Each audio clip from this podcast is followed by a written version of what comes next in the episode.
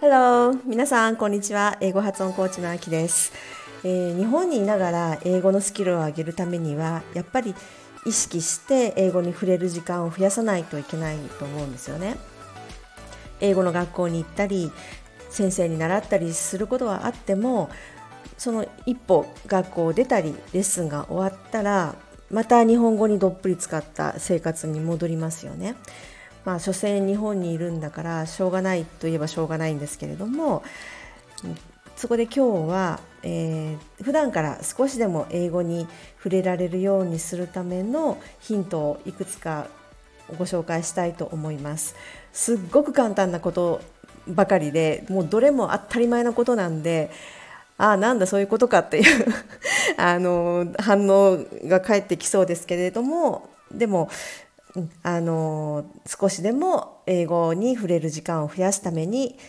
こんなことはどうですかというご提案です。1番えー、パソコンやスマホの言語設定を英語にするもうパソコンやスマホはももう生活の一部だと思うんですよねでこれを、まあ、日本語でもし使っているのであれば OS やアプリアプリですよねアプリの、えー、言語設定を英語にしてみてくださいでこれで例えばコマンドとかボタンとかあとはエラーメッセージとかヘルプとかそういうのがもう全部英語で表示されるようになりますよね。で、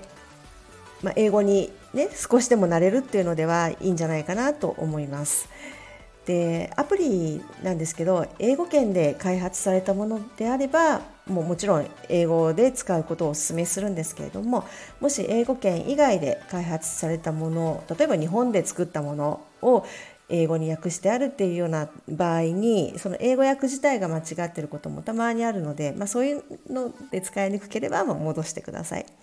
はい、で2番目がアウトプットは英語でするということです。このアウトプットっていろいろありますよね。例えばメモを書いたりとかカレンダーに予定を入れる時とかあとは、まあ、 ToDoリストを書いてみたりお買い物リストを書いてみたりレシピだったり日記だったりっていろいろありますよね。でこういうのを実際に英語で書いてみると案外書けなか書けないことって多くないですか？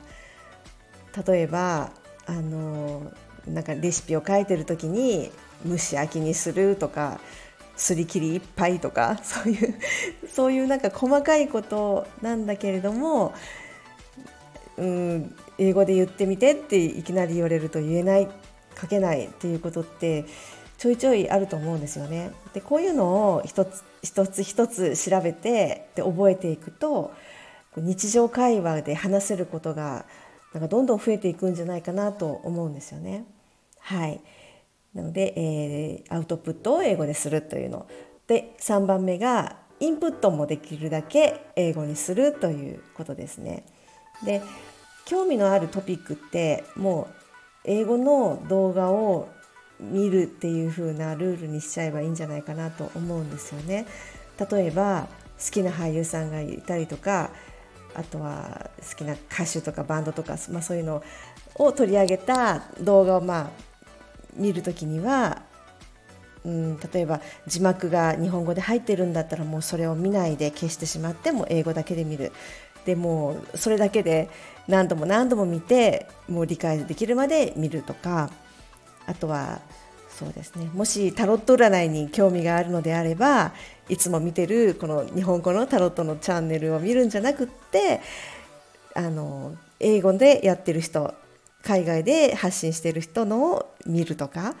そんな風に変えてみるのも面白いんじゃないかなと思うんですよね。やっぱりトピックがトピックに興味があるっていうことはもう大体そのこと、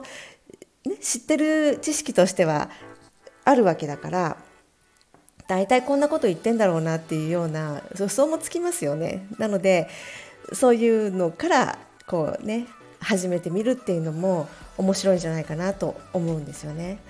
あとはまあ英字新聞を読んでみるとか私は結構これやったんですけれども今時ちょっと